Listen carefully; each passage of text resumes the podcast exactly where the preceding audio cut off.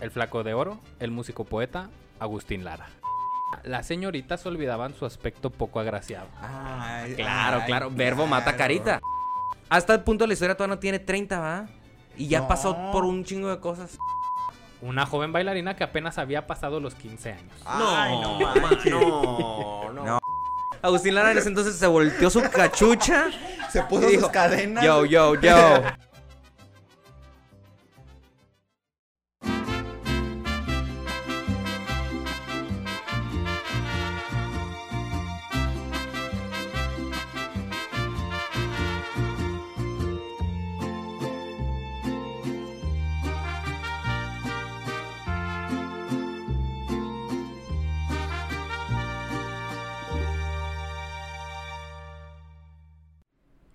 Bienvenidos a La Histeria de México, el podcast en el que nos documentamos de diversas fuentes, pero no pretendemos tener la verdad absoluta de la historia.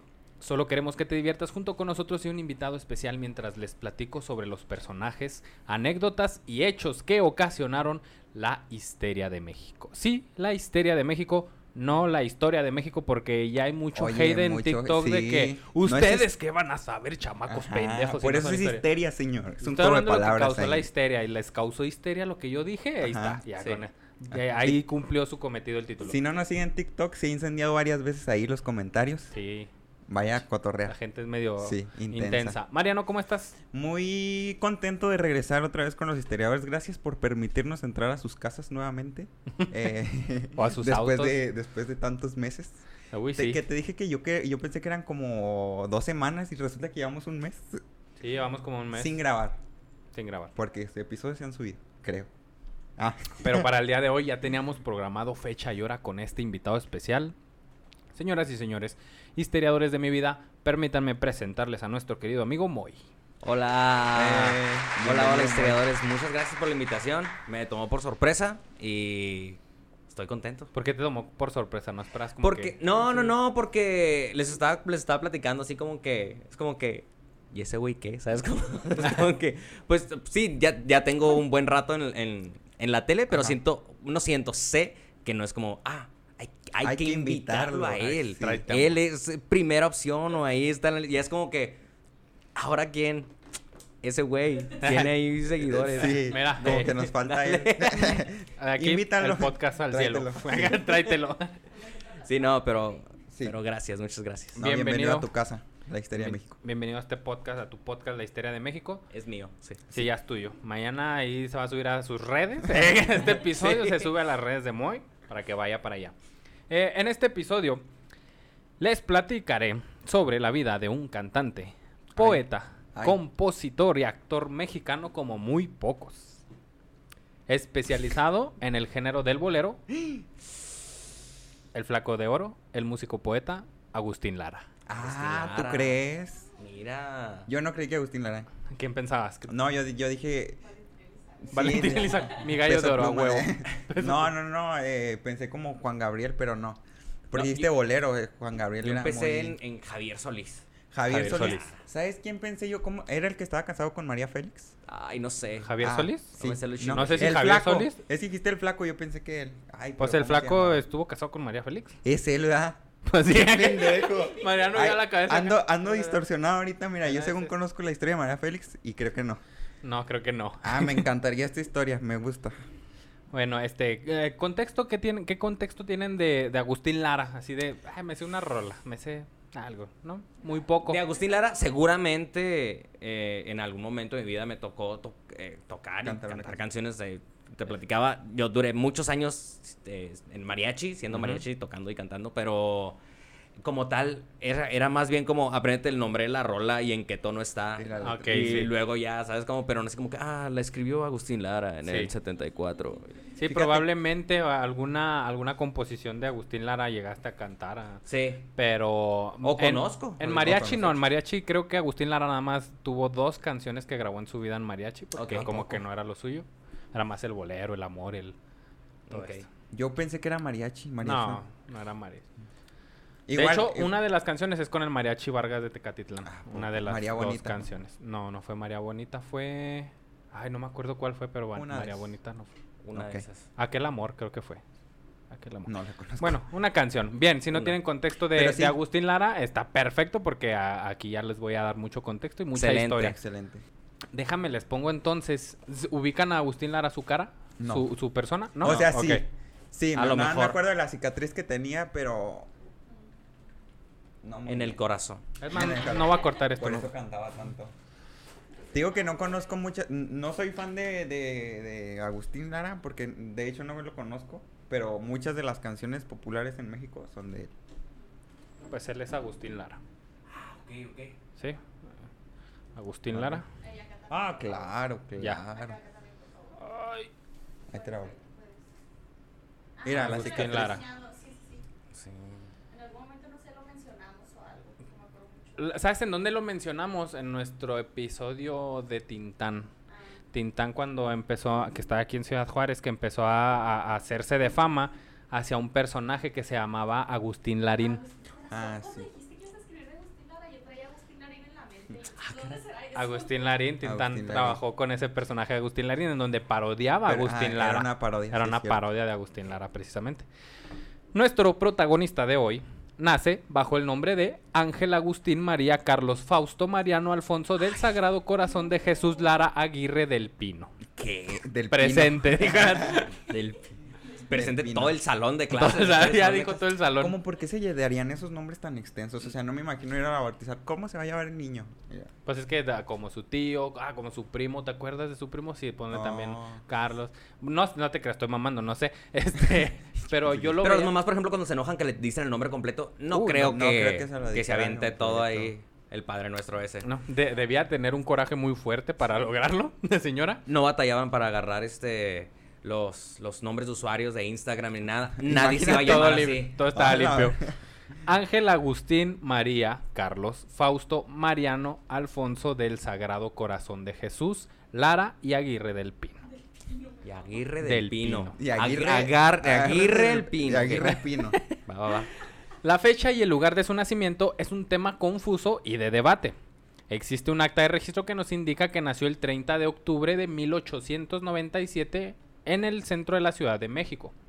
Pero tiempo después, él mismo se encargaría de difundir la versión de que había nacido en el municipio de Tlacotalpan, en Veracruz, en el año de 1900. O sea, tres añitos menos.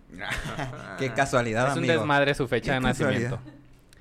Otra versión eh, nos indica que al momento de su nacimiento, su familia vivía en Puebla y que después se mudaron a la Ciudad de México donde fue registrado. Entonces, ahí esa, esa versión dice, no, en Ah. realidad es poblano, Pero se fue- lo registraron en lo Ciudad de registraron México. allá. Ent- Entonces, un entonces Es están confuso. peleando de dónde es, pero, Pero, él él, dice que es jarocho. él dice, Él yo dice- soy jarocho.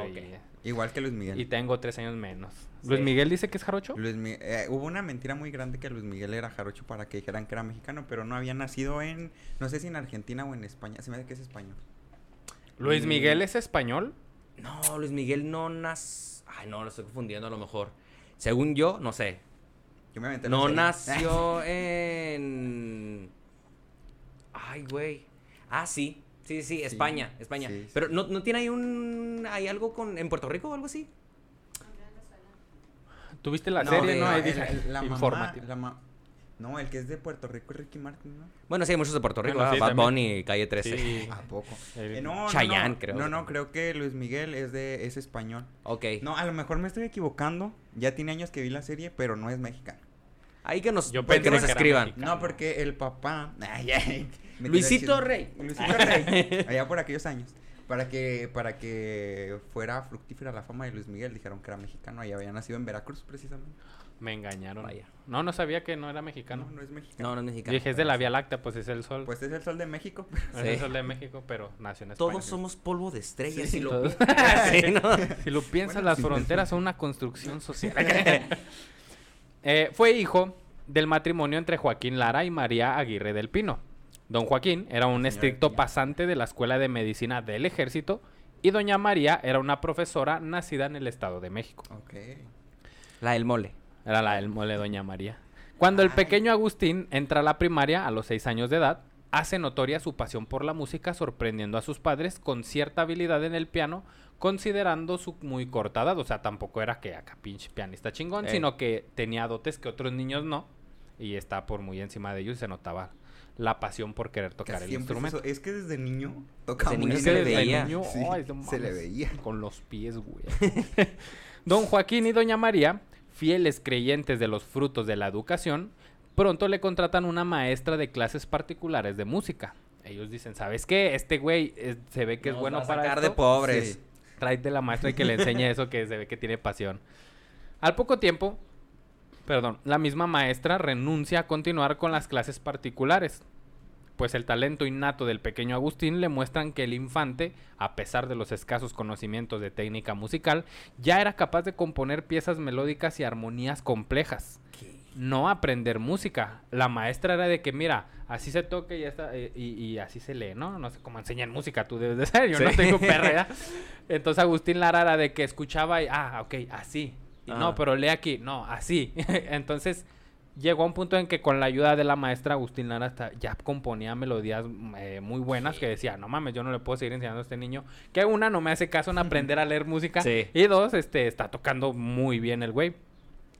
Así dijo la maestra. De hecho, de hecho en toda su... Textualmente. Sí, así dijo. Ahí Sí. cito. ahí- Ahí. Cito.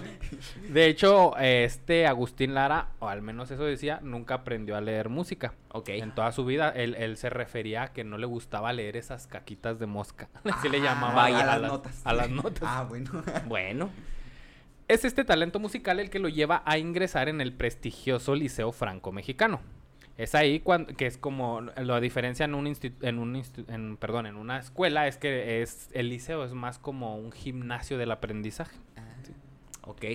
y la escuela pues Te es más de mamadísimo. Sí, de aprender. con el el cerebro. cerebro. Mira, güey, de puro pinche 3 ¡Qué macizo! Qué macizo. ok, ok. Es este talento musical que lo, que lo lleva a ingresar en el prestigioso Liceo Franco Mexicano. Es ahí cuando entrando a la adolescencia comienza a percibirse a sí mismo con falta de atributos físicos. O sea, empieza a decir, ¿sabes qué, güey? Sí estoy No feo, sí estoy feo, la neta, ¿qué, qué ay, pedo? Pobrecito. Ay. Curiosamente, también es cuando comienza a escribir sus primeros poemas. Como si empezara a entender que eligiendo las palabras en el orden correcto y de la forma correcta lograría transmitir no solo ideas, sino sentimientos. Y de esta forma, las señoritas olvidaban su aspecto poco agraciado. Ay, Claro, ay, claro, verbo mata carita. Claro, verbo ¿Eh? mata carita. Ahí está el verbo. ejemplo, señoras y señores. Agustín Lara es el verbo mata carita en persona. Sufre Sí. porque quiere. Pare de sufrir. Aprenda poesía. Sí. Durante la adolescencia, don Joaquín, su padre, intentaba someterlo a una fuerte disciplina de tipo militar a la que él estaba acostumbrado. Esto provocó, que muchos esto provocó muchos problemas entre el adolescente y su padre. En uno de tantos enfrentamientos entre ellos, Agustín abandonó la casa siendo aún un adolescente y se comienza a ganar la vida en múltiples oficios. Tiene unos 11, 12 años. Aquí es donde empieza lo de bolero. Exactamente. Ah, ahí porque empezó te a dijiste bolero. Y Ya ya de- empezaba. especializaba en Los zapatos. boleros. Y Can- cantaba. Y sí. cantaba. Cantaba mariachi, No pero estaba especializado en boleros. Sabía que tinta, ahí sabía que especializarse en los en boleros. los boleros Los desde boleros, niño, mira, talento Mira. nato. ¿Quién lo diría? Es que. que rechine, compa, que rechine. ¡Que chille! Que chille el zapato. Que sabe. Este, sí, ahí empieza ya con su, su talento de boleros.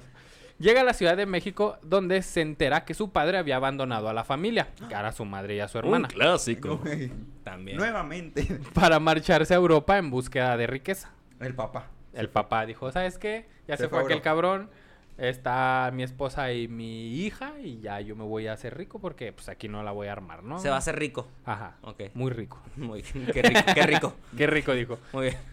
Es debido a esto que se ve comprometido a apoyar en el sustento de su madre y de su única hermana, María Teresa Lara, y decide regresar a la casa de su madre para convertirse en el jefe de la familia. El hombre de la casa. El Sí. hombre de la casa, dirías tú. De hecho, María Teresa Lara también fue compositora. Y su la vida de María Teresa Lara no está tan estudiada como que a nadie, como que a nadie le interesa, a todos les da hueva de que ah, no, ah, no nos importa, tenemos a Agustín Lara, pero ah, hay, hay ciertos indicios de que María Teresa Lara participó en algunas composiciones de Agustín Lara. Ay, ay, ay, ay. Pero también era escritora y, y compositora. Llegaba él, oye, ¿qué rima con amor? y yo así, no, pues jamón, jabón, así. Y lo, ah, gracias. Y le Ah, de hecho todo. tengo una canción. ¿Qué rima con mi papá me, mi papá me abandonó? Qué fuerte. Es debido a esto que se ve comprometido. Ah, sí, les decía que apoyar a su madre y a su única hija, a su única hermana. Estaba necesitado de un, de un empleo que fuera algo estable y seguro. Por suerte, un señor que era amigo de la familia, que lo había escuchado tocar, le ofrece un trabajo como pianista en una de tantas casas de citas que existían en la Ciudad de México. ¿Qué eran las casas de citas? Perdón, mi curiosidad. Ay, me encanta. Agustín acepta antes siquiera de tener los 13 años de edad. Y claro, Menor el de edad, chavito estaba de claro, sí, La sí. hormona, mira, papá, papá, Voy a ir a tocar el órgano. ¿o qué? sí. Aparte, ¿quién, quién- quién quiere escuchar el piano en esos lugares? No sé. Mm, Como que en, esos, en ese entonces era muy de piano en todos los lugares. Ok. Como que no era como que estuviera tu bocina con Spotify conectada. Entonces tráete algo No, del piano. y- pero algo más. Tu bocina con LEDs, así es. Ya sé. suenan- Y el DJ mezclando a. Y luego el, el típico. piu, piu, piu. Mezclando a Rosalía con Rocío Durcal. Sí. Rosalía. No, sí era muy común el piano porque pues se prestaba para tocar melodías tanto muy calmadas o melodías muy... Cachondas. Muy Para- cachondas. Para poner el ambiente. Nadie se imaginaría que aquel infante que comenzaba a recibir... Perdón, nadie, nadie se imaginaría que aquel infante que había comenzado recibiendo una educación totalmente tradicional de la clase media, a su corta edad ya estaría descubriendo el mundo femenino de los prostíbulos con todo lo que conllevaba. Madre santa. Fuertes declaraciones. La música, que empezó como su pasión, se estaría convirtiendo además en su medio para ganarse la vida. Trabajaba de las 9 de la noche hasta las 3 de la mañana por un sueldo de entre los 2 y 3 pesos por día, sin contar con las propinas, las cuales siempre eran mucho mejores que el sueldo. Realmente él estaba jalando por las propinas. Por el, La la propa. Es de esta forma que durante algunos años se acostumbró a la vida nocturna y a estar rodeado de mujeres que lo trataban en ocasiones como un hijo, como un amigo, como amante y que muchas veces eran la familia protectora que pues realmente él nunca, Nunca pudo tuvo. tener. Ya Se Ah. hace de amigos ahí en los prostíbulos y todo. el Le pedo. dijo a una, termíname de criar. Sí. Mi papá me abandonó. A ver esa chichi, se, se ve llena, se ve llena. y ahí en derechote. Sácate una chichi para cotorrear, mi reina. Todo esto mientras le decía a su madre que trabajaba en turnos telegráficos nocturnos. Era que ¿Qué es no, yo estoy trabajando en el Ah, en el telégrafo, telegrafo, jefa". ok. En la noche. Vaya. Sí, sí, sí, sí. Esta- esto que me estoy limpiando, nada. Así, así, así se trabaja ahí. Se trabaja ahí. En 1913, su padre regresó fracasado de Europa. Ah, Y como buen macho mexicano, Regresó. arrebata las riendas de la familia para volver a hacerse cargo. Pronto, don Joaquín se enfurece al enterarse del verdadero trabajo de su hijo y para volverlo al camino de Dios, decide enviarlo a la fuerza al colegio militar. Ándele. pero bueno, que ya tenía que jalar. Ah, pero ahí. ya- El colegio militar no era un colegio Sí, sí, sí, cualquiera, sí. era una chinga y una disciplina muy fuerte. Y pues el papá venía de ser eh, médico con los militares, entonces Sí. decía, Acostumbrado aquí, a ese carnal. estilo de vida. Ay, no. En la institución dura muy pocos años. Él no, quería pertenecer, él, él no quería pertenecer a la disciplina militar. No estaba para nada ya acostumbrado a recibir. O sea, trabajas en un burdel, güey. No estás acostumbrado a recibir órdenes. Ajá. Eh, Y todo esto se ve reflejado. darlas. en- a darlas. las órdenes. Sí, también. Y todo esto se ve reflejado en sus muy malas calificaciones. Cansado de la vida. Que su papá le ponía una putiza, güey, cada que sacaba pues un militar. Qué miedo tener un papá militar. Sí, güey, no mames. Cansado de la vida castrense y de los maltratos de su padre, decide alejarse definitivamente de la familia. Ay, Un momento. Se alejó de la familia. Eso no se hace en México. No mames. ¿Cómo en México se alejó de la familia? Este Toreto estaría muy decepcionado, ¿eh? La familia es La primero. familia es primero. Chale. De Agustín Lara no hay muchas noticias ni registros en- de estos tiempos, en donde se aleja Sí. de su familia. En ese momento eran tiempos revolucionarios en México. Se dice que en 1917, se dice, ingresó a la División del Norte de Francisco Villa. Y esto es reforzado por un testimonio que da él mismo muchos años más tarde. Cito, fui a la revolución, llegué a capitán segundo, tengo dos heridas en las piernas. Yo fui en el Estado Mayor del general Samuel Fernández, que fue íntimo amigo del general Villa. Fui uno de sus consentidos por chamaco, me decía el grillo. Siempre fui flaco, pero de chiquito era más. Ay, como yo. Eh, sigo, eh, sigo citando. Yo entré como soldado raso cuando tenía 15 años a la División del Norte, en parte por el impulso joven- juvenil en lo que yo adivinaba una palabra que se llamaba libertad. Y además los azotes de mi padre que ya no me permitían seguir en casa. Eso dice él. Ahora, No hay mucha información certera sobre estas declaraciones, por lo que pues yo no puedo afirmar ni negar nada. Pero si dije, yo no sabía que Agustín Lara había pertenecido al ejército. Mm. Entonces, rápidamente me fui a un diccionario de la INER, que, que el INER es el Instituto Nacional de, Estudio- de Estudios Históricos de las Revoluciones de Ay, ¿a México. poco? Me encantó. Hay un diccionario, güey. Yo, yo dije Ah, que su ¿A poco eso Bueno, en la INER, pues. En Este- la INER. En la INER hay un diccionario. Ajá. Este diccionario tiene de la A a la Z todos los generales revolucionarios, todos. Ok. Yo, yo, yo, yo, Y que soy un perro poco paseado, son ignorante. ¿Muchos? Sí, son un chingo de Ah, generales porque está de todos los ejércitos, güey, de todas las divisiones, de No manches. Entonces Ok. te da lo- lo- lo- es De un todos. diccionario de generales, te dice dónde nació, en, en qué escuadrón estuvo, y etcétera, etcétera. Yo no encontré nada porque soy un... A ver, buscaste cada uno de los 700 nombres que tenía. Sí, todos los es nombres. cierto, no, no, no, cierto. no busqué a él. Ah, ok. Que incluso él dice que fue general, pero yo busqué al general con el que él dice que estaba. Él dice que, que había un general, Samuel Fernández, que fue íntimo amigo del general Francisco Villa. Una, a mí se me hizo raro no encontrarlo en el diccionario de, de- a Samuel Fernández en el diccionario de generales. Sí. Dos, se me hizo más raro que siendo amigo íntimo de Francisco Villa, no lo encuentras con una, ni con una googleada, güey. Pon, pon, a, pon a, a otro, a, a Rodolfo Fierro, güey, googlea Ah, a Rodolfo sí. Fierro y Sí, te sale sí, general villista. sí, entonces Tomás Urbina, general villista. Pon a, a Felipe Ángeles, general villista. Pon a los, a, a los cercanos de Villa, ya ni siquiera amigos. Y te salen. Yo no Mm. encontré a Samuel Fernández ni ahí, ni en el diccionario del Ahora INER, dudo ni que en su papá se ido lado. a Francia, ¿eh? Ya sabemos que es Ya inventado. Dijo que era sí. Veracruz. Bien Sí, inventado. Ya no, ya no puedo creer nada. A ver, eso. la neta, mi niño era medio inventado. Sí, sí. No estoy negando que haya pertenecido a la División del Norte. Estoy diciendo que yo no lo encontré. Se pone en duda aquí el paradero. Si alguien Sí, sabe aparte algo. que haya llegado como un rango chida porque se Sí. supone que ya había ido a la escuela militar y no le fue bien, no aguantó. Ay, ahora a la hora de los chingazos en la revolución, ah, no, ahora sí. Y Sí, llegó. sí, Y soy lo- bueno. Y lo dice íntimo amigo. Íntimo amigo de Íntimo, Francisco. es mi- Es mi. Fui He ido a- la cumpleaños he de todos sus hijos. Todos sus- Fui al Iba en ese tiempo iba a los fusilamientos de todos Ay, sus no, hijos. sí. Pero para 1917 lo que sí está el registro es que se ve obligado a contraer matrimonio con la joven Esther Rivas, quien estaba embarazada de él. Claro. Su hijo al nacer, su hijo nace y pero muere prematuramente Ah. y la pareja decide divorciarse. Ay, qué bueno. Lo As- mejor que pudieron hacer. ¿A su divorciarse? Sí. ¿Por qué? Porque, porque, Porque nos dijiste que estaba obligado. sí, Ah, estaba o sea, obligado. o se vio obligado porque estaba Lo embarazada. obligado no es bueno. Si usted está obligado a algo, no es bueno. Para de sufrir. Bueno, a menos que tenga que pagar el SAT o así, cosas así. ¿no? Esa es obligación. Sí, esa sí es obligación. Estoy obligado a trabajar todos. Me divorcio el SAT. Divorcio. a huevo. A sus 23 años de edad, perdón, aún con el dolor de la pérdida de su primer hijo y distanciado de su familia, a Agustín no le queda más que regresar a hacer lo que de joven aprendió. O que la verga. Ay, Eso, eso. Vaya. Ay, Quiero que eso se quede y hagan un acercamiento aquí al editor, por favor.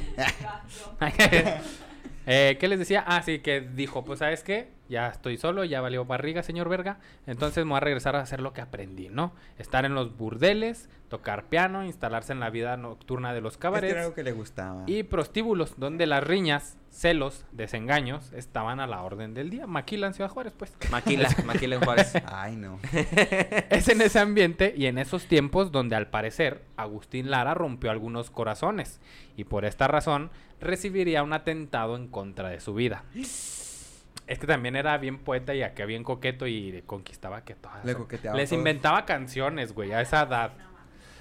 Era el te voy a Pues sacar de imagínate- trabajar, mija. Imagínate, ay, es que me, me compusieron una canción. Me encantó esa que tanto me me, encanta- gusta. ajá. Imagínate, güey, no mames. Yo sí me salgo de trabajar del prostíbulo.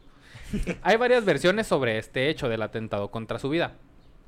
De acuerdo con un artículo de Gobernación, una corista llamada Estrella, la Estrella, no, no es cierto. Una corista la llamada Estrella, Y En- le estrelló. en, ¿Me una, estrelló?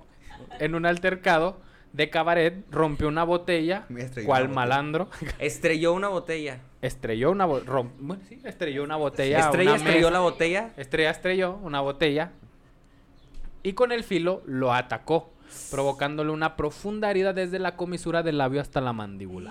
Ah, de aquí para acá. Esa es la cicatriz que tiene Es la cicatriz Lara. tan famosa que ya, digo. Ya, ya. Oye, esa historia se la debe haber aventado Heath Ledger en la película de Batman. Sí. ¿Sabes cómo obtuvo estas cicatrices? Así. Una estrella de Una cabaret. estrella de Ah, cabaret. Así. Estrelló una botella. Estrelló contra mí. Otra versión dice que la autora intelectual fue Marichu, una mujer con la que se involucró y a quien le compuso una canción. Se dice que Marichu y Agustín Lara tuvieron fuertes problemas sentimentales, así que ella en venganza mandó a una amiga, la cual con una horquilla de cabello, que como estos broches picudos, Horquilla de cabello. ajá, es un es el broche, esos que van a veces adornados acá, güey, la chinga. Ah. De las novias y todo. Ajá, como, como- eso, eso es una horquilla de cabello. Algo un así. palillo chino fuerte. Y Mamadísimo. que mandó a una amiga, la cual con una horquilla de cabello cortó a Agustín y lo marcó de por vida. Con eso fue que le dio el putazo y, No y más. fue una fuerte idea porque la cicatriz pues se ve lo luego que fue profunda y todo este pedo, ¿no?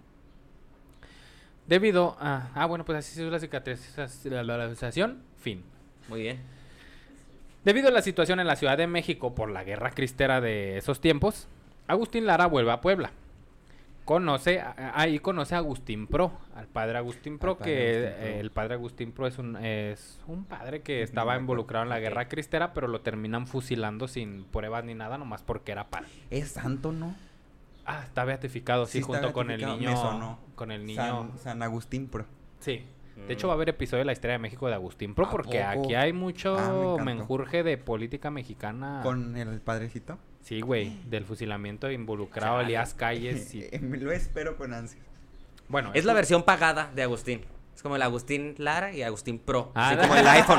Como el iPhone, sí. iPhone Pro. Era más grande, güey, era más corpulento. Más- Traía mejor cámara. Sí. Pues traía mejor dinero, era cura, mira. Sí. Eh, de hecho, él dice que estuvo en el fusilamiento del padre Agustín Pro. Él dice. Él, Mártir. él- él jura. Jura, Mártir. dice mi compadre. Pasan los años hasta 1927, cuando Agustín ya tendría entre los 27 a 30 años. Es aquí cuando Agustín vuelve a la Ciudad de México, donde es animado por un amigo para que se presente en un café familiar que necesitaba un pianista. Oh.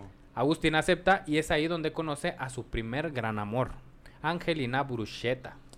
Una ¿Bruschetta? Bruschetta. bro- Como Está chida ese apellido. Es un gran apellido, ¿eh? Bruschetta. Me gustaría para un perrito. Ay, brucheta. Bruschetta. Brucheta. Bruschetta. Oye, brucheta. Eh, ella era una guapa mujer viuda de Ay, 22 años. o sea, ya a los 22 años ya era Ya mujer. viuda. Viuda los Oye, sí, 22 años, este, este güey. güey, hasta- Hasta el punto de la historia todavía no tiene 30, ¿va? Y ya No. pasó por un chingo de cosas. Es que antes vivían también Es un que poquito, empezó, sí, les digo, empezó trabajando en los burdeles a los 12 años, entonces su Ya, vida imagínate fue la experiencia que tenía, digo yo. Pero ¿En dices, qué? mujer a los, ¿qué? ¿20 años? A los 22, 22 años era una viuda. mujer viuda, Angelina Bruchetta. Güey. A lo mejor se consiguió un sugar a a lo mejor 20. ya... Ya de 90 a la Ya en muerte. los, los- sí, en los Sí, bueno, también tiempos revolucionarios, pues Sí. era de que cualquier mujer de la edad que sea iba a ser viuda ya en cualquier Es verdad, momento. Sí. Es verdad. Eh, es contratado, es contratado en este café y su vida da un giro.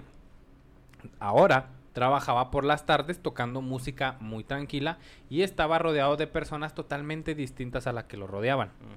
Es en este punto donde comienza a componer sus primeras canciones. Conoce a la cantante Maruca Pérez y es con su voz con la que dará a conocer en los teatros más populares de la Ciudad de México eh, su primer gran éxito, el bolero titulado Imposible. Imposible de Agustín Lara es un bolero muy popular. ¿Lo conoces? No. Ah, yo tampoco. Imposible. Imposible recordarlo. imposible de recordarlo. En este momento la situación económica de Agustín Lara era tan mala que vendió los derechos para explotar esta canción por el precio de una comida. No. Ah, por eso no es popular. Qué triste. Esto lo Qué hizo feo. al empresario Emilio Azcárraga Vidaurre. ¿Qué? Él, Emilio Azcárraga. Yo quedé impresionado. El abuelo El del- abuelo de del Emilio. actual Emilio sí, sí. Azcárraga. Sí, Ah, güey. Por eso me sorprendí. Maldito viejo, por eso Sí, tiene lo que Desde tiene. entonces- Desde entonces robando. Humillando al artista. Sí, Claro. totalmente. Mal pagando al artista, sí. Una comida. Oye, pues le, ver, le- mijo. le- le aprendió bien al abuelo, entonces. Sí. Oh, y sí, y luego el, el, el papá del actual también, el tigre, Era que era el tigre, ese güey era una... Ay, ese güey fue el que, el que ah, Fuera los Azcárraga. De ese güey hablamos en el episodio de González Camarena, en el primer episodio de la historia de México, que ese güey aprovechó todo el potencial de Camarena con la tele a color y el canal 5. y Es vámonos a la verga aquí. Chale. No, pues los Azcárraga al fin. Los Azcárraga. Ay, no. Bueno, entonces el Emilio Azcárraga al precio de una comida le compró No los derechos de esta canción a Agustín Lara. O sea, yo te lo se hubiera aceptado si fuera cualquier persona, pero Emilia Azcárraga. Emilia Azcárraga, abuelo. No Sí. mames. Sí, sí. El talento de Agustín Lara para la composición comienza a ser reconocible. Comienza a componer canciones que fueron éxitos para el público como, la, como Clavelito o Reliquia. Mientras tanto, en su vida sentimental es todo paz y felicidad cuando su querida Angelina acepta casarse con él. Ay, le aceptó el anillo. Sí. Como si la suerte lo estuviera buscando, en una tarde, el reconocido tenor Juan Arbizu acude al café en el que Lara estaba tocando. Mi segundo apellido es Arbizu. ¿Neta? ¿No serás familiar de Juan Arbizu? Ya que es Mm, cantante. ojalá. Arbizu queda encantado con su música y su capacidad para componer canciones, por lo que le hace una invitación para que lo acompañe en su próxima gira. Como no puede hacer de otra forma, aceptó. Sea, Agustín Lara tocando en cafecito y todo el pedo, y llega este güey que ya tiene una gira programada y es de que, güey, ven a acompáñame Jálate. a mi gira, güey, no, no seas cabrón. Este güey, pa' pronto, pues claro que va, ¿no? Durante la gira, hizo amistad con Arbizu y a él le pidió que estrenara un vals que había compuesto, el cual identificaría a Lara para siempre, titulado Farolito. También fue muy popular en, en- en Ese su sí medio me suena, eh. Pero quién sabe. El nombre. Para 1930 tenía guardados unos versos que había escrito como, regalos de como regalo de boda para su esposa Angelina. Ok. Decide ponerles algo de música y así nacería la canción Mujer, que en- según el propio Agustín fue una de las mejores de su vasta obra. Para Agustín fue de que no mames, Mujer. mujer, sí me mamé, sabes, la neta. Casi inmediatamente presentó una canción que causaría gran revuelo, Aventurera, ya que para este entonces el ritmo de los boleros de Lara se volvían más cadenciosos y sus letras eran más atrevidas. Ah, Mm, no- Esto- no se recordando su época de cabaret. cabaret. Exactamente. Y Hombre un, de la noche. en un México totalmente tradicional, Claro. güey, esto fue de que no mames. Igual se les ¿Qué? hacía como que eso no es un bolero, ¿no? Ajá, güey, era como que no mames, este güey, y, la- y las cosas que dice, o sea, que en ese entonces era como que, ay, tu figura de lentejuelas dibujando tus curvas para la gente de que, no, Te dijo quitaste curvas. el tacón. y. ¡Ah! Te vi el tobillo. ahorita, y No, ahorita, a veces me lo mete al pelo. y- Ay, ¿qué tu censuras no te mama. Sí, sí, sí, sí. Era el si tu Ay, novio no. no. te mama el culo De- de, de aquel 1930. ese, güey. No Saludos a. Toquisha, me fascina su música. Ay, Mariano tan cerca de ella y tan lejos de Agustín Lara. Sí, totalmente. Esto lo hizo abrirse paso en las nuevas clases urbanas del país. Urbana, me imagino. Agustín Lara en ese entonces se volteó su cachucha. Se puso y sus dijo, cadenas. Yo, yo, yo. Esta va para ti, aventurera. ey, ey, ey. Aventurera. Eh, el otalone. Se te ve el talón. no manches. Y la gente atrevido, impuro, fuiste granuja. Granuja. Ese te ve el talón. No mames. Quisiera besarte los labios menores. Hoy. Mayores. Este. la- la- la- Ay, no, no, no, censuren esto, por favor. Ya antojaron, banda. No antojar, primer aviso. Ay, eso. Ay, no. El populacho adopta cada vez más las letras de Agustín Lara con las cuales se sentían muy claro. representados y su música fue adaptada a varias películas de la época. Agustín aprovecha los nuevos ritmos extranjeros que para entonces estaban entrando al país y se aparta un poco de la corriente tradicional romántica mexicana y comienza a cantar al amor y a las mujeres con un lenguaje más claro y más atrevido, acompañado de una música más sensual, producto del ambiente citadino. La cachondez. Sí, sí, sí, sí. Ay, visualicé Sí, ese sí. México. Sí. Se me vis... Sí, aquí lo tuve. Por un momento.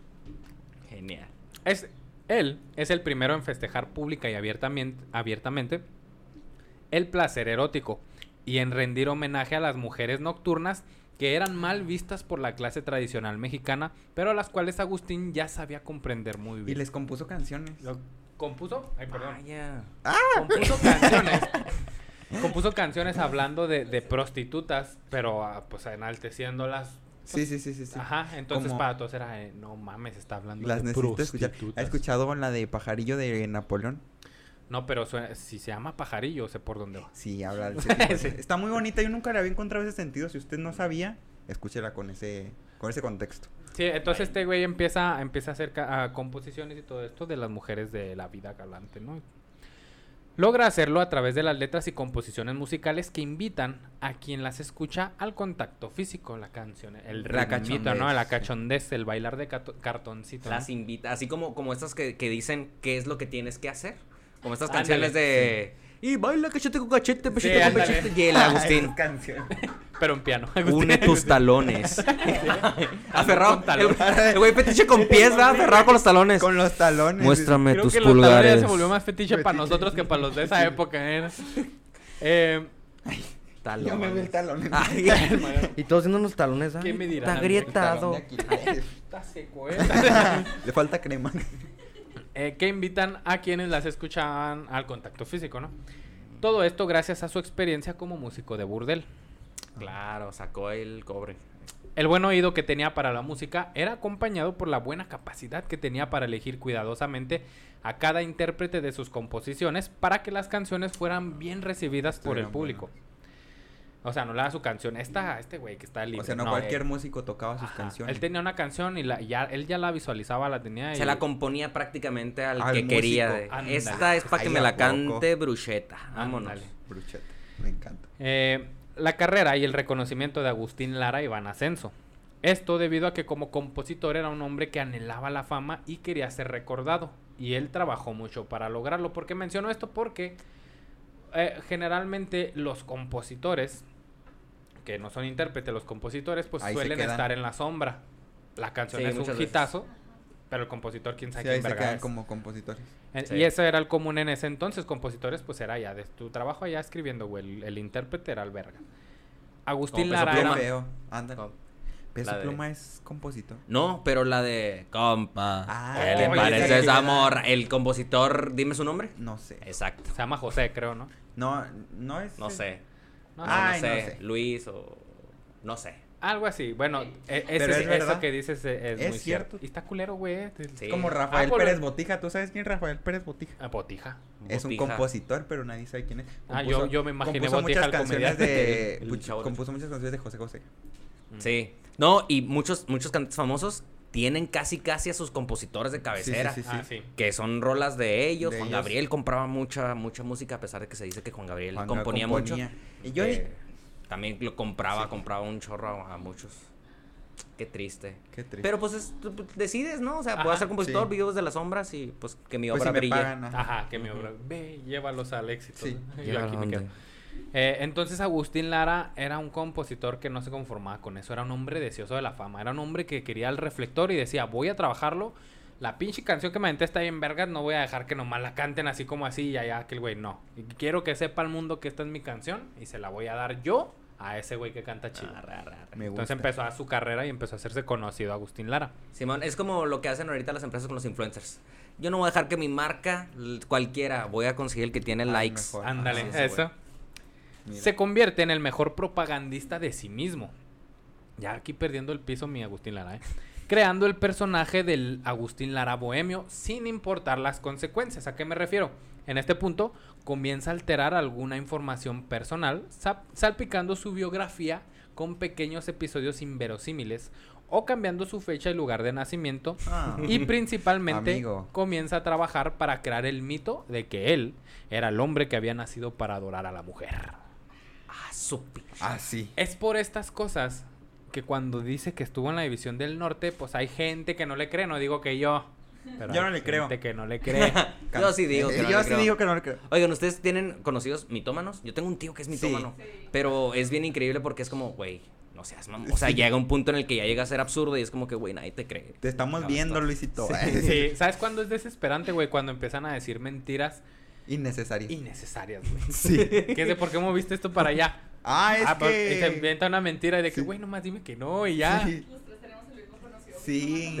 Ah, ya lo tenemos ok, ok. identificado. Entonces- No, va mi a aparecer mi- el nombre aquí. Mi tío, mi tío sí decía así que había peleado con un león y que, Verga, y sí, que es tenía ese. así el- un mapa para un tesoro y, y cosas de ovni y. No mames. mal, mal, mal, mal y así. Eh, eh, tienes, a- tienes un gran tío, güey. Tienes un gran tío.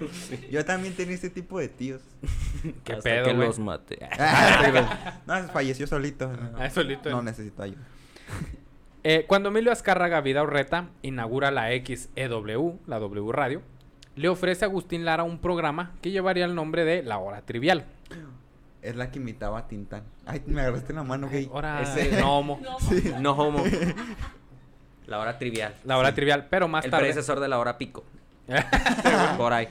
salían mostrando Nuestro talones. mundo Oh, en que la radio. Oh, que la. De ahí viene, de ahí viene.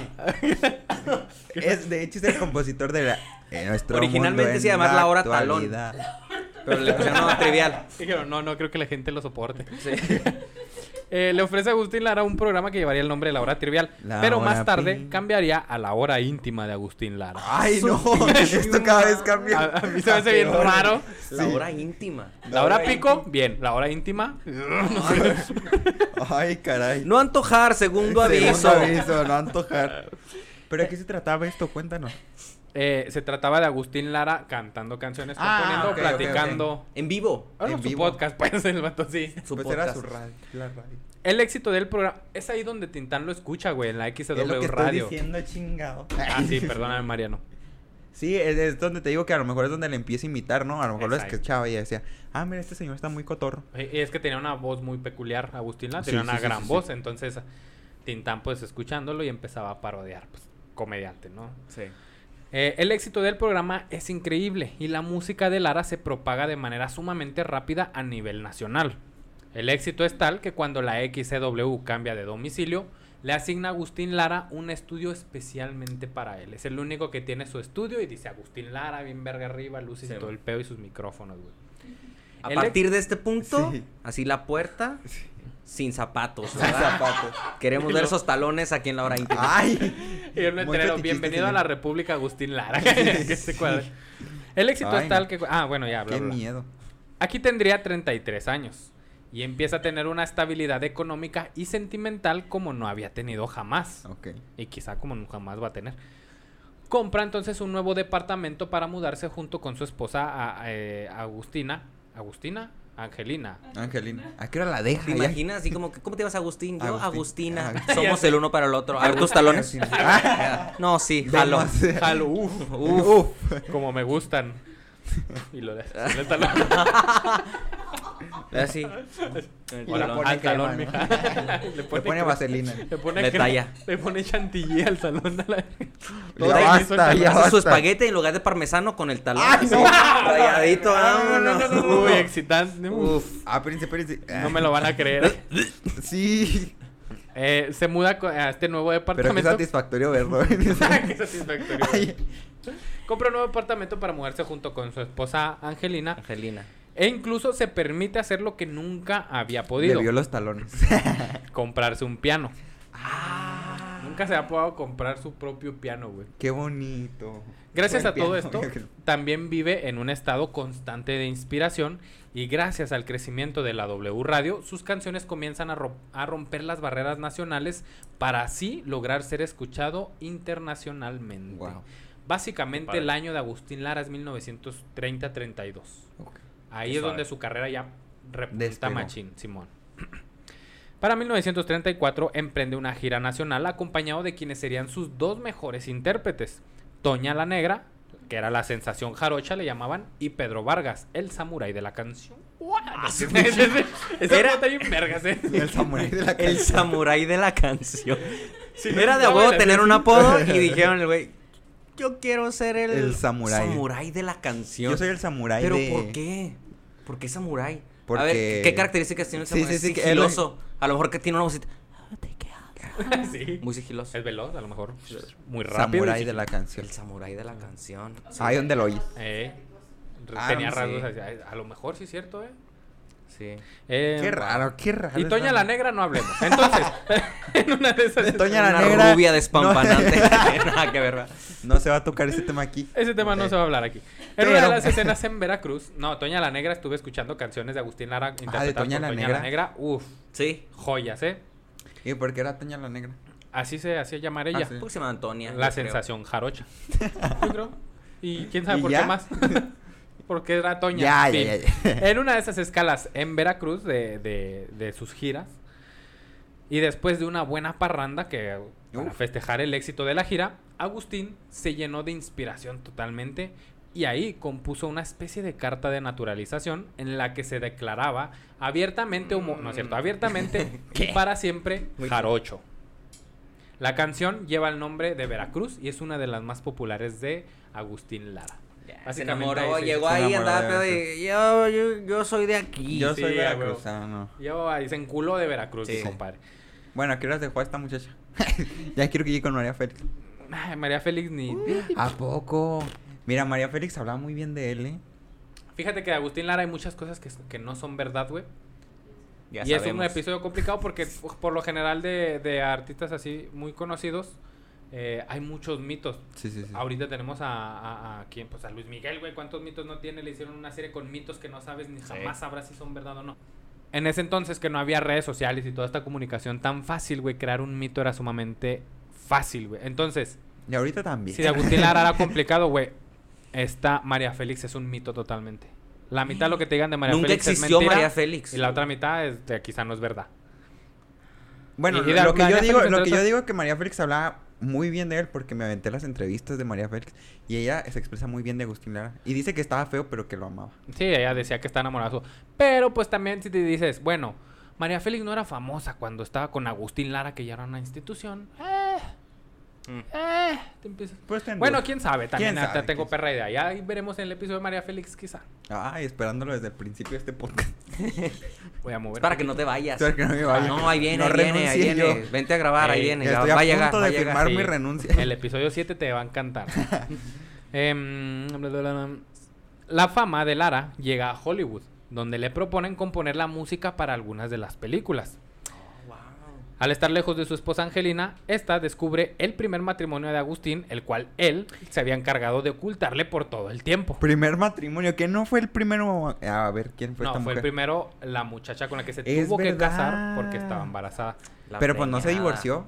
Ah, no era bien visto divorciarse, ¿no? No, y dos, él también no ocupaba mucho divorciar, le valía verga. Ah. Siempre tenía, al momento de casarse, siempre ya los del registro civil sabían que era trámite, que ahí viene Agustín Lara. Bueno, el güey seguramente no está divorciado, así que va a ser un pedo a casarlo ahora. Mm. Bueno, entonces, Angelina descubre el primer matrimonio de Agustín, el cual él habría ocultado por todo el tiempo. Además de esto, ya estaba cansada de todas las infidelidades que se enteraba durante las giras, por lo que decide, pues, por fin abandonarlo. Chale. Se rompe así el periodo de mayor estabilidad de la vida de Agustín Lara. Oh. Fue una tragedia para él y un regalo para la audiencia, ya que fue a ella y por ese motivo que compuso la canción Aquel Amor.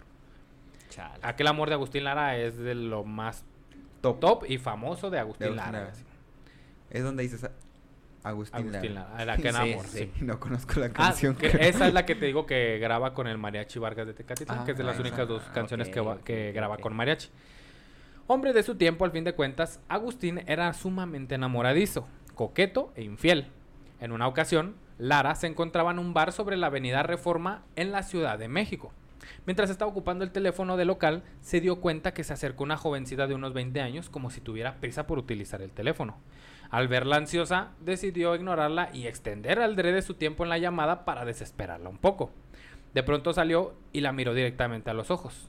De cierta manera, paralizado o cautivado, por la mirada de la joven, solo le pudo decir, ¿y usted qué hace aquí? A lo que ella respondió, estoy aquí porque se me da la gana. Jamás olvidaría esos ojos y esa anécdota con esa joven. Su carrera sigue creciendo en medio de giras y giras y presentaciones en todo el país con llenos totales. Gracias a esto y a todas las ganancias que le ha dejado, Emilio Azcárraga le cumple uno de los grandes sueños de su vida, visitar París.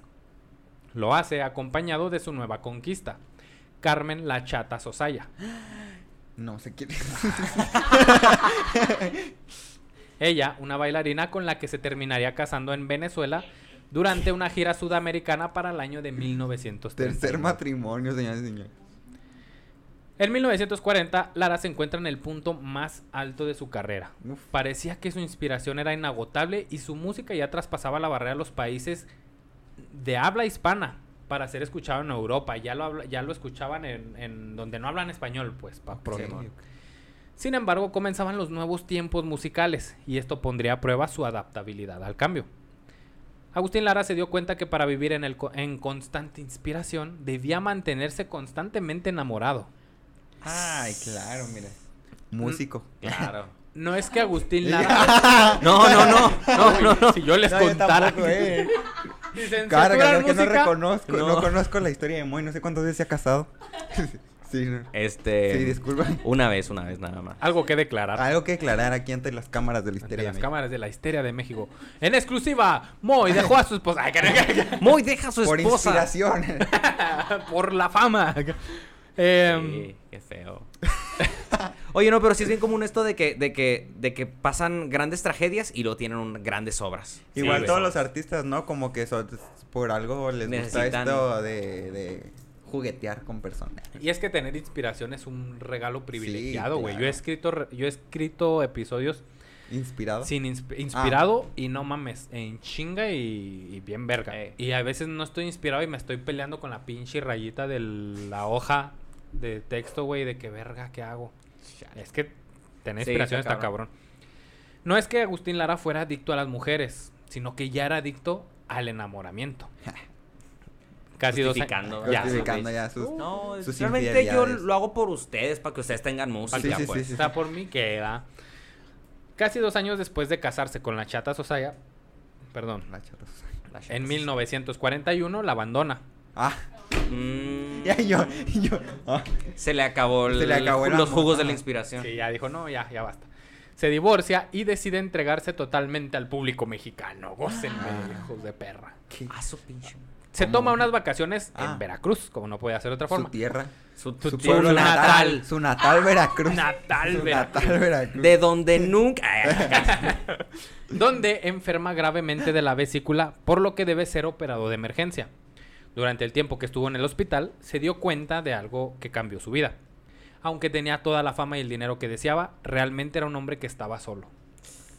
Esto con- lo orilla a una fuerte y profunda depresión que lo aleja del regreso a los escenarios. Aquí entra una etapa de depresión muy oscura de Agustín Lara. Que cabrón. En medio de esta situación, conoce a Raquel Díaz de León, una jovencita de 16 años de edad ¿Qué?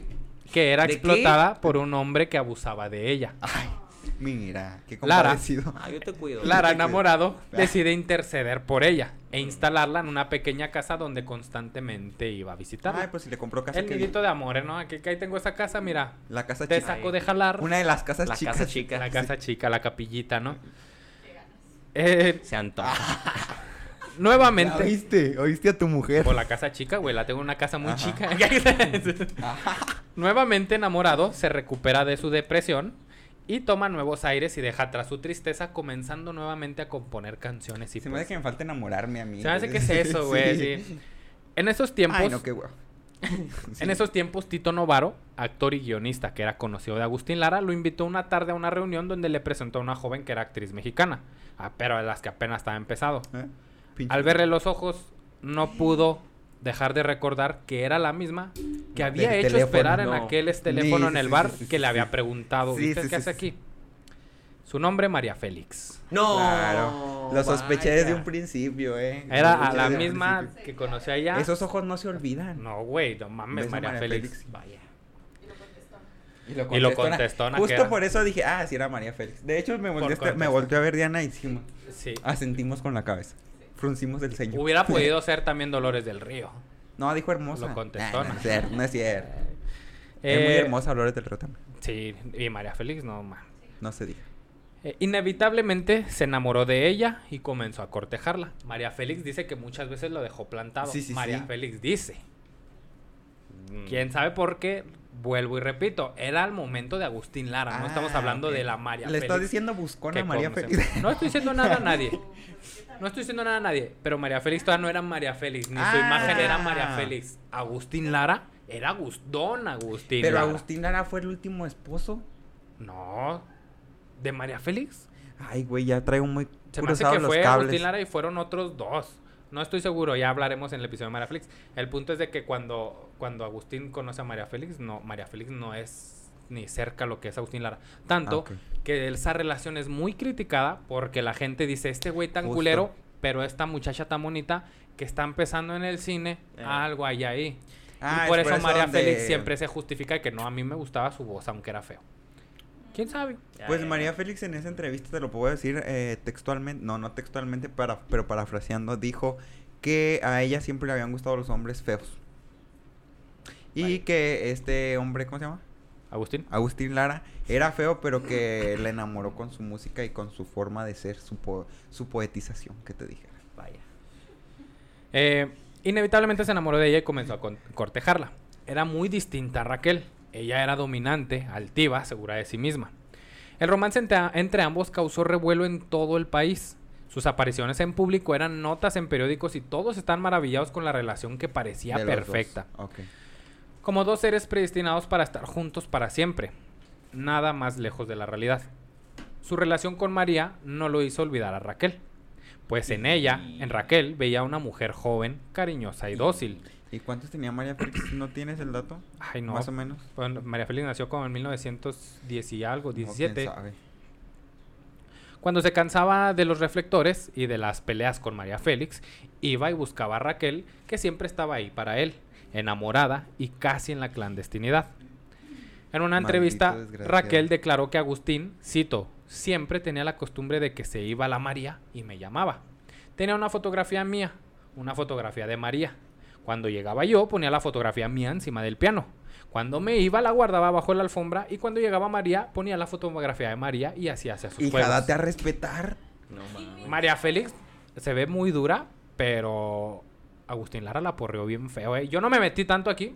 Quiero hacer aquí una, p- un, paréntesis. Yo no me metí tanto en la, historia. en la, en la historia La de relación. Ajá. Porque el episodio 98 de Sample y Sencillo habla de la canción María Bonita de y hablan de la relación de María Félix ¿A con? Agustín Lara. Entonces yo les recomiendo que vaya. Si me pongo a hablar de la relación, no vamos a acabar en siete episodios. Entonces vaya y escuche el episodio de, de Sample y Sencillo con Gaber Ruiz, está de hecho. ¿A poco? Y ahí hablan un poco más también de la relación y en específico de la letra de la canción, ¿no?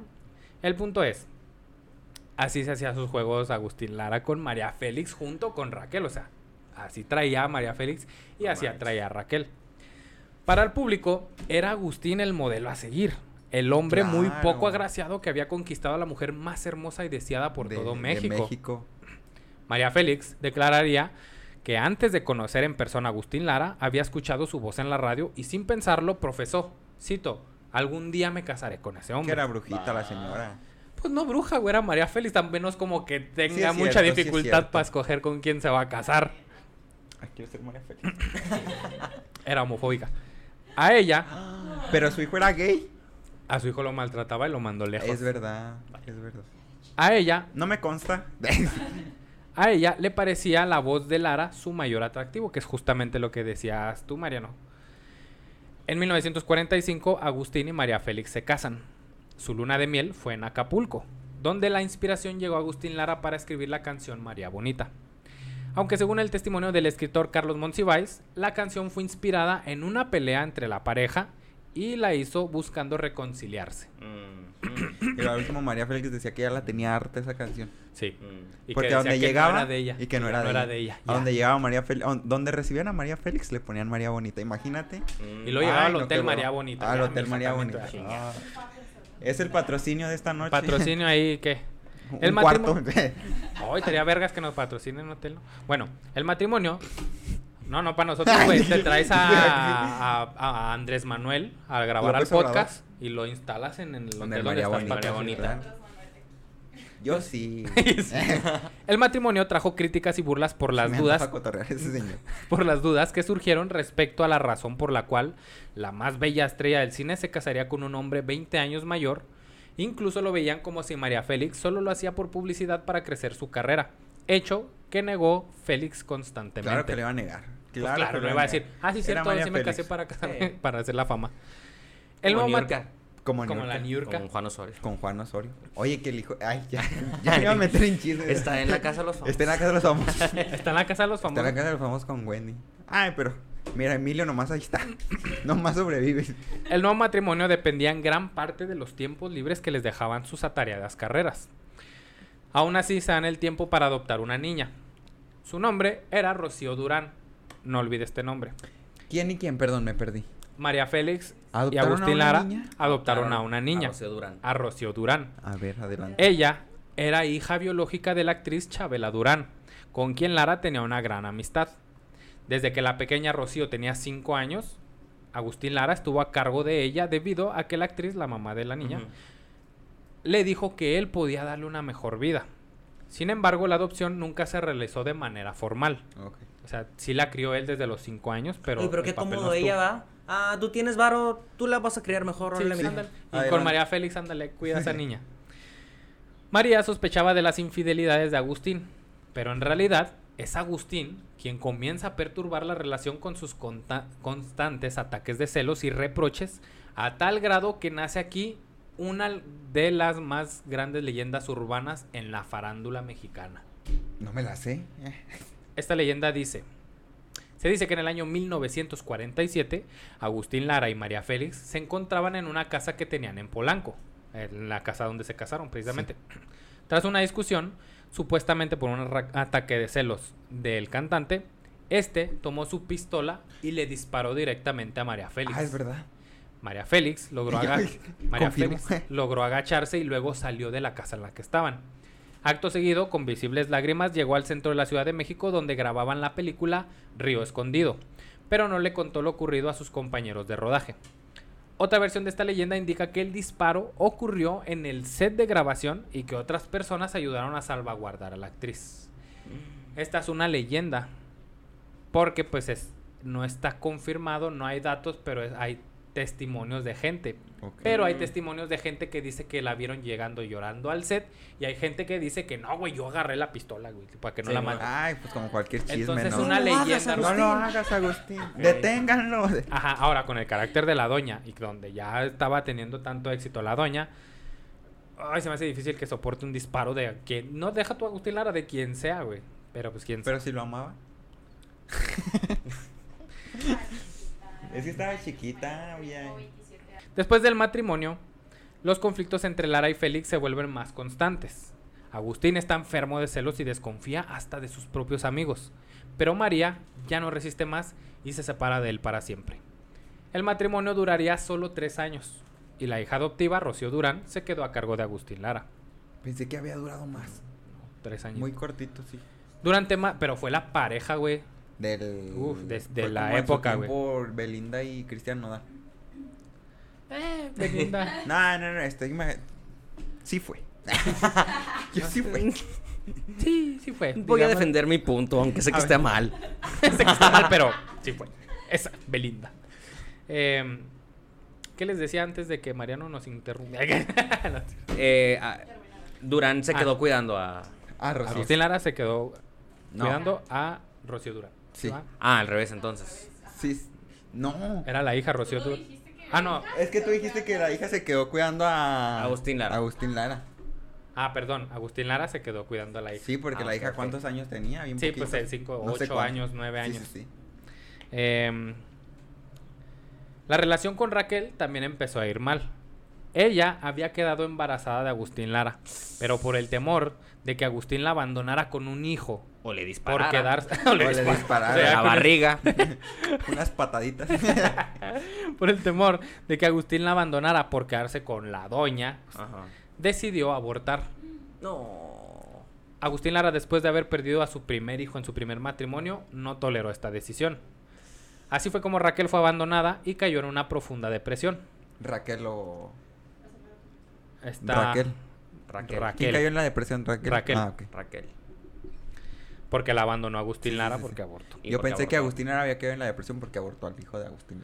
No. Bueno, que también, güey. También tuvo Ah, le ciertos pegó, grados de le pegó. depresión Ah, Agustín ok. Lara porque quería tener un hijo, ¿no? Tiempo después, Raquel escribiría, cito, a mis 17 años ya había tenido cinco intentos de suicidio. No creía en nadie y no esperaba nada de nadie. Después del matrimonio, después del Todos matrimonio, iguales, los conflictos entre, entre Agustín Lara y María Félix se vuelven más constantes. Bueno, se habían vuelto más constantes.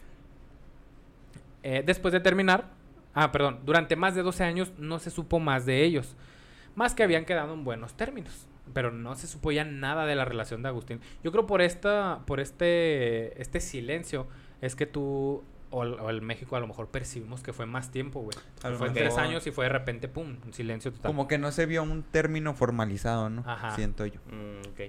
En soledad, nuevamente Agustín Lara comienza a hacerse más notorio como intérprete que como compositor. Ya empieza a bajarle a las composiciones y empieza a interpretar más.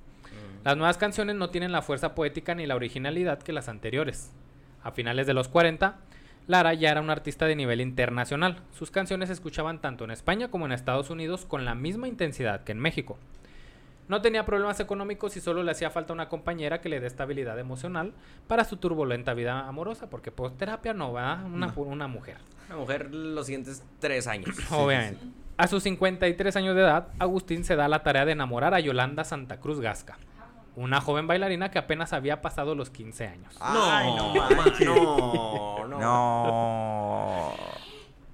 Enamorado de ella y con suficiente poder adquisitivo, la llena de regalos. Entre esos regalos le dio un Cadillac blanco, güey, a una ¿Qué? niña. Le dijo, ¿quieres quinceañera o carro? Así como, como muchas.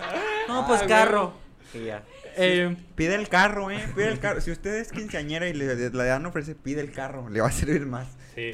Luego piden también como viajes, ¿no? Viajes, pues algo también, también está bien. Pero es un También. carro.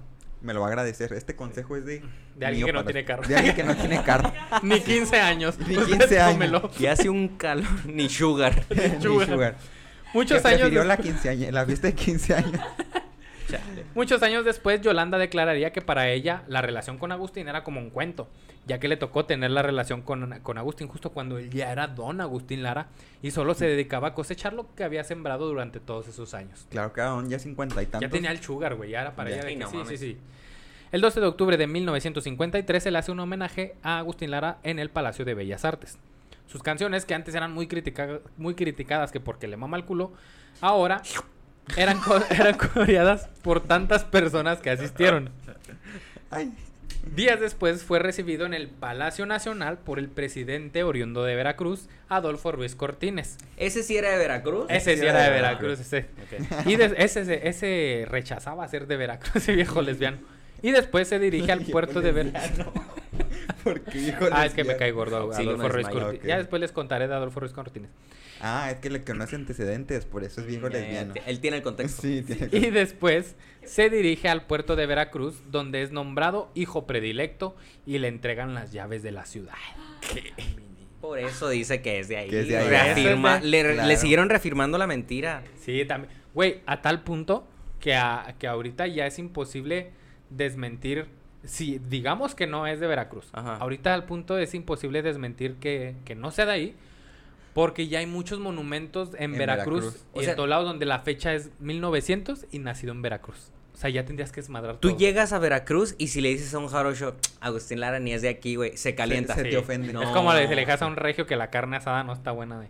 Chale. Sí, güey. Entonces sí, ahí está casi imposible quitar esa idea de que. Agustín la...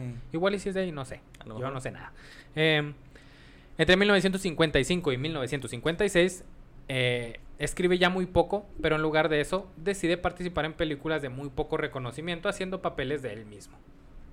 de él mismo. Agustín Lara en el papel de Agustín Agustín Lara. Con voces de Agustín Lara. Dirección, Enrique Enrique Segovia. Y Agustín Lara. y Agustín Y Lara. Agustín Lara Productions. Sí. A sus casi 60 años, Ay, no, Agustín Lara vivió se da cuenta de que ya no tiene la capacidad de, com- de componer como en los viejos tiempos. Ah, ya serían las cabras. Y conoce una niña de 13. Oh, que cada vez le disminuye más a este señor. O sea, si, bajando. a- si hasta este punto a ustedes se les hace Agustín Lara un viejo loco, lo que viene. Ay, así que no se se, lo pierdan el segundo. Que, no es. Es como la historia de Benjamin Button, ¿no? Cada vez el más viejito Más y el más, más joven. Así, al revés, sí va al Es revés. que iba consiguiendo colágeno. Sí, güey. Necesitaba para su elixir, ¿va? pues. Eh, El hecho de que ya no pudiera componer como en los viejos tiempos lo envuelve en una amargura que solamente va creciendo conforme se va sintiendo fracasado y se va sumiendo en depresiones. Chale. Es en este punto cuando Yolanda prefiere abandonarlo. Este viejito ya está loco. Eh, pero después de todo, después de todo lo que hemos hablado aquí de Agustín Lara, quizá la parte más cuestionada y criticada de toda su vida ¿Qué? fue su último matrimonio. Ni María Félix se queda lejos de este matrimonio. Ah, ya me dio miedo, eh. Pues ante el shock de todo México, se casó Ya sé, güey, ya sé. con Rocío Durán, Ya sabía. su hija adoptiva. Sí. Yo no lo veía venir. Sí, no mames. No lo veía venir, amor. Woody Allen. Entonces este señor si estaba enfermo. O sea, Apenas caí en cuenta No, no, no, no, no, Espera, creo mal. que hay algo mal en este güey. Hay algo raro. Señora, ¿Qué pedo? O sea, Un momento. ¿Se casó están por la iglesia o no? Dios aprobó ese matrimonio. Eh, y así se enorgullecen de que sea de Veracruz, no debería ser ni de México. eh. No ahorita, espérame, güey, tranquilo. Yo Ya, corriendo. Ella no cumplía ni siquiera los 18 años de edad todavía. ¿Cuántos tenía? ¿Cuántos tenía? Como 16. Ah, pues igual que la 17. otra. Pero este señor ya era No, un pero, viejito. pero para este güey ya estaba era más un viejito, loco. Agustín Lara ya superaba los 60 años. No, no, no, no, no, cállate. Que ¡Te amo! Ya sin dientes, güey. Bien poeta, No eh. mames. Ay, no. Em, Qué fuerte.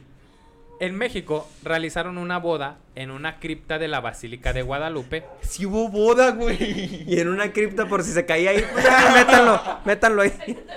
No mames. La cripta todavía estaba en construcción. El padrino de bodas fue Perico Chicote, un gran amigo de Lara, que es... ¿Te imaginas llevarte perico chicote? Y Todo el bullying que- El bullying.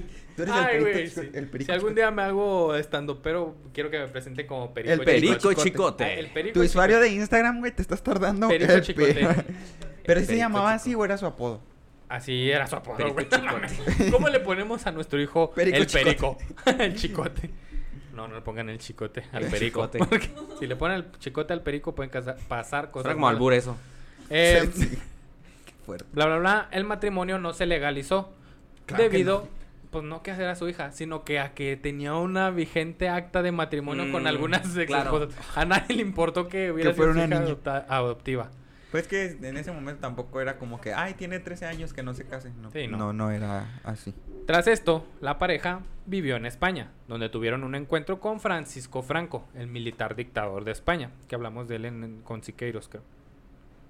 Él le dijo a, Sí, él sí, le dijo a Flaco de Oro que debía contraer matrimonio por la iglesia, porque Dios se enoja. Claro. Dios se enoja si no. Sí, sí. Dios se molesta y enfurece. Cae la Finalmente- furia contra su pueblo. Sí, olvídate. Sí. Finalmente lo consigue, lo- finalmente consiguieron ahora sí casarse cuando ella tenía 17 años y él pues ya Al menos. 66, 66. No mames. Sin embargo, se dice que todo esto se trató de un acto de rebeldía para divertirse con la prensa que solamente se pasaba No. hostigando a los famosos. Pero entonces fue falso. O sí lo hizo real, pero no más por estos motivos. sí se casó real por la de- iglesia. Por la- Pero ¿Tú crees que ha ido confirmaciones de así, alabanzas, de así, el Agustín, todo viejito? Él compuso y las montañas Si se moverán. fe, No mames. Eh, se moverá. ya ni se puede mover él por las montañas. Puta. las se mueven. Y es que en entrevistas posteriores, eh, ella, Rocío Durán, confesó que se casaron solo por el que dirán. Rocío comentó que, que su padre, que Agustín le dijo, cito, oye hija, ¿y si nos casamos por el que dirán? Qué perturbado está eso. Qué feo que le he dicho, hija. Oye, hija. ¿Y si nos ¿Y casamos? si nos besamos? Ay, no. Para que se olviden todas cállate, estas cállate. gentes de que lo estaban acosando mucho. o Ella sea, eso fue como más incitar a la prensa, no siento Eh, yo. eh, es- eh, eso es lo que A comenta Rocío en una entrevista. Ella respondió, pues sí, papá, pues nos casamos, lo que tú quieras. Ya nos casamos y todo, pero después nos lo echaron para abajo cuando le dijeron que no se podían casar porque tenía un acta de Mm, matrimonio ok, ok, vigente. Pero, o sea, la gente no sabía que era su hija. Ajá. Ah, pues era adoptada. Era hija adoptada, Ah. pero la adopción no se hizo formal porque recuerda que al momento de hacer Ah, el proceso de la adopción no se pudo hacer legalizar la adopción. Legalmente no era su hija, pero pues toda la vida creció diciéndole Sí, papá. pero... Pero al fin de cuentas era nada más para esto, para lo de la prensa, ¿verdad? Y, Espero y que fue un sí. acuerdo mutuo, o sea, no es de que me gustas. Sí, y no. así, no, ok, ok. Fue algo que dijeron, ah, vamos a trolear a los, a los periodistas. Espero que sí. Durán confesó. Durán confesó que decidió llegar al altar debido a que, perdón, él había aceptado cuidarla cuando era una niña. Sin embargo, no le gustaba adentrarse en detalles y siempre sostuvo que su relación continuó siendo de padre a hija. Mm, ok. Bueno. Estando en España, el flaco de oro se aísla del mundo debido a que nuevamente cae en crisis existenciales y problemas asociados a la depresión. A Agustín le era muy difícil aceptar que su, que su tiempo había terminado y que el privilegio de la inspiración ya lo había abandonado. La juventud de los 60, o sea, la juventud de ese tiempo, no de él, porque tenía No, todo ya, menos juventud. juventud no. De la década de los 60. Sí. Exacto. Adopta ritmos como el twist y el rock and roll y tachan de cursis las canciones de tiempos anteriores. Claro. Entre ellas todo el repertorio de Agustín Agustín Lara. Lara. Qué triste. Era son- era- eran otros tiempos y Lara ya estaba demasiado cansado como para intentar adaptarse a ellos. como si hubiera ¿Te lo imaginas, te va? ¿Te lo imaginas? como si hubiera El per- twist, twist, twist. Ya siéntese, señor. con los Beatles, ¿no? Los Beatles featuring Agustín. Lara. Agustín Lara. Como si hubiera perdido las ganas de vivir, su carácter se vuelve cada vez más insoportable para quienes lo rodean. Cansada de sus caprichos, Rocío decide abandonarlo en 1966. Ay, se había tardado. Ya era un viejito miedo. Sí, viajo cascarrabias ya. sí. Lara se encierra y evita todo contacto social. Así vivió hasta 1968, donde participó en el aniversario de la XEW. Ujú. A mediados de octubre de 1970, Agustín sufre una caída en su casa de Polanco y se fractura la cadera, por lo que deben operarlo de urgencia. Molesto y a regañadientes, Agustín Lara acepta ser trasladado al hospital inglés y le suplica a Rocío Durán que lo acompañe durante su convalecencia. Lara estaba por los 73 años y ya estaba muy débil. La depresión, su adicción al tabaco y al coñac sumado a los malos hábitos alimenticios Se habían descompuesto su salud. Apenas entró al hospital y sus signos vitales se fueron abajo. Ay, no manches, pues ya está muy dañado el hombre. Camino a la sala de terapia intensiva, Caminó sufrió lo bueno. Caminó con la Caminó. fractura y todo. camino. Ah, Es camino, que le sin acento. Dijo caminó. Rumbo, dije- pues. Dije, ¿ah, sí? Órale, luchado, levántate, Corrió. eres una guerrera. Corrió al Corrió. hospital. Con fuertes y agrandados pasos. Camino a la sala de terapia intensiva, sufre un paro respiratorio. Queda inconsciente por 20 días hasta que ese viernes 6 de noviembre, en un momento en el que Rocío tendría que salir de la habitación donde se encontraba, que era la número 347 del hospital inglés, a las 5.50 de la tarde, Nació Simón. es que se escuchó así como... Es el verano del 43. Sí. Pues nació Simón y murió Agustín. Y murió. Chale. Ah, ay, como si no, no lo ser. A lo mejor Simón reencarnó reencarnación. y es... En Y Agustín. es Agustín Lara. Agustín Lara Eh, es el gran varón. Es el gran varón. Uy. Después de su muerte, perdón, después de su muerte, cuando se confirmó su deceso, se dictó una orden presidencial de enterrar al artista en la rotonda de las personas en el de la perdón, en la rotonda de las personas ilustres en el Panteón de Dolores en la Ciudad de México. Poéticamente quedó cerca de los restos de Francisco González Bocanegra, escritor del himno nacional. Rocío Durán comenzó a ser llamada la viuda. Sin embargo, ella nunca Tan se joven, sintió así. Joven, Se muere tu papá y te dicen... Ay, Viuda. viuda. Sin embargo, ella nunca se En sintió vez de así. huérfano. Sí. Nunca, ella nunca se sintió así y vivió un duelo como si se tratara de la muerte de su padre. Claro, Claro, claro. pues. De hecho, cada vez que se le preguntaba sobre ello, ella decía, cito, yo soy hija de Agustín Lara, de amor, de cariño y de todo. Como todo gran artista, Qué raro. como todo gran artista, la, gran- la imagen de Agustín Lara ha sido engrandecida por su legado. Pero después de su muerte, algunas investigaciones han revelado cuestionables acusaciones en su contra. Por ejemplo, en el libro que se llama Mi, no- Mi novia la tristeza, el cual se enfoca en la vida de Agustín Lara y en su, y, y en su obra, se dice que al menos ocho canciones se... es- ah, perdón, al menos en ocho canciones que suelen incluirse entre sus obras, Ajá. no fueron realmente escritas por él. Hmm. Además, el libro asegura que el artista fue acusado por plagiar partes de sus letras en varias canciones. Vaya. Mira. Un clásico. Toda una fichita este señor. En la actualidad, muchas de sus canciones siguen considerándose clásicos musicales en Iberoamérica que han sido interpretadas o versionadas por numerosos artistas contemporáneos, como por ejemplo eh, Joaquín Sabina, Pedro Infante, Vicente Fernández, Luis Miguel, Julio Iglesias, Chabela Vargas, Natalia Lafourcade y hasta el mismo Elvis Presley. Vaya. Pero el legado de Agustín Lara va mucho más allá. Y yo, Natalia era Furcade. ¿La Furcare? Cuando estaba con la Furquetina o...? Pero el legado de Agustín Lara va mucho más allá. Su canción Granada, que él escribió, es un clásico entre los más famosos cantantes de ópera del mundo y de la historia Ay, de ¿a la poco? ópera. Sí, de los tenores. Esta canción es interpretación estelar del tenor español José Carreras. También Carreras. ha sido interpretada por el también español Plácido Domingo, el muy reconocido tenor Mario, Laza, Mario Lanza y el popular Frank Sinatra. Además, esta canción fue la única pieza que José Carrera, Plácido Domingo, Luciano Pavarotti interpretaron cada uno y por separado durante sus giras en conciertos. Es muy sencillo mirar los errores del pasado a través de la lente del presente. Pero el legado de Agustín Lara para México y para su cultura es totalmente imborrable.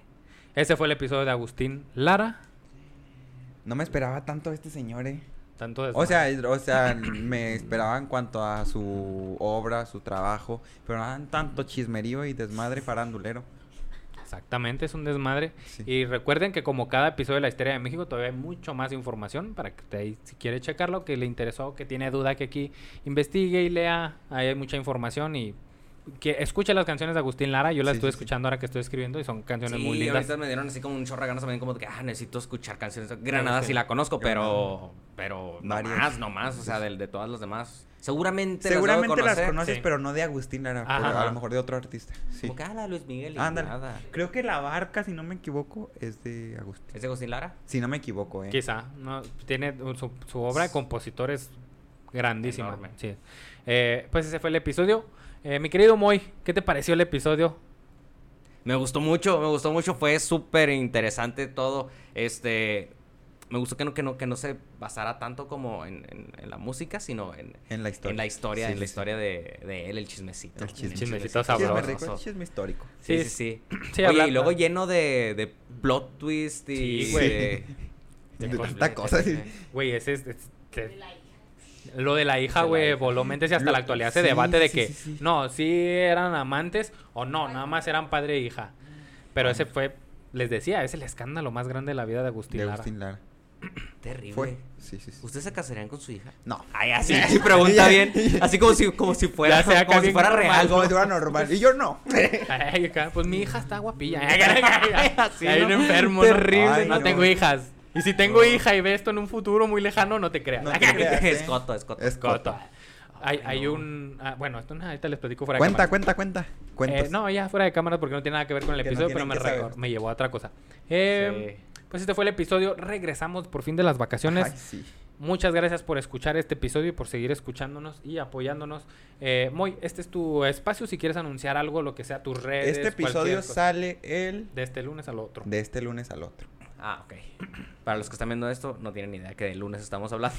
No. Sí. Este, pero no, nada más agradecerles una vez más por, por invitarme. Si no me conocen, me quieren conocer. En todas mis redes sociales estoy como Moy TV.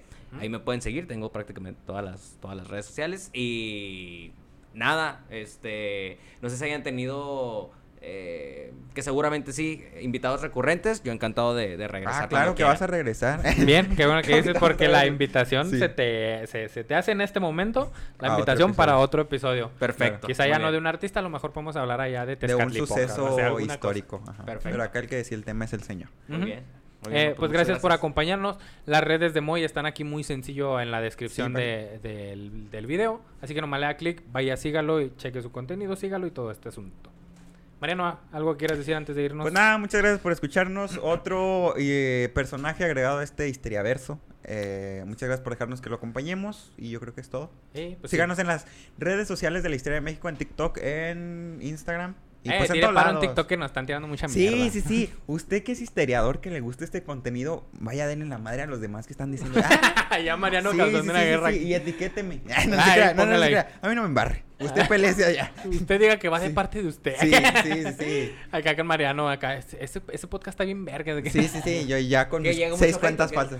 Sí, tuvimos uno o dos videos que de repente No, por pero qué es que se- dan ganas como de contestarle, pero tampoco te quieres ver así como que... Es que son comentarios que no están con- contextualizados. Sí, güey, es que también no, a lo mejor culpa a nosotros de subir Sí, a, sí, sí. a TikTok Pedacitos, pedacitos, güey, y luego eso es otro podcast que no sabe de historia. otro- otro y luego güey nos puso eh, yo soy historiador y para mi profesión es un insulto esta Sí, clase de sí, contenido. Ay, señor, sea, cállese a la verga. Ya ni leyendo el nombre histeria. La Sí. histeria. sí. Ya. Histeria se escribe mo- pero- Sí, sí, sí, sí, sí, sí. Pero Eh, bueno. bueno, ahí está. Eh, vámonos pues. Como siempre les recuerdo que esta no es una clase de historia, es una historia con clase. Bye.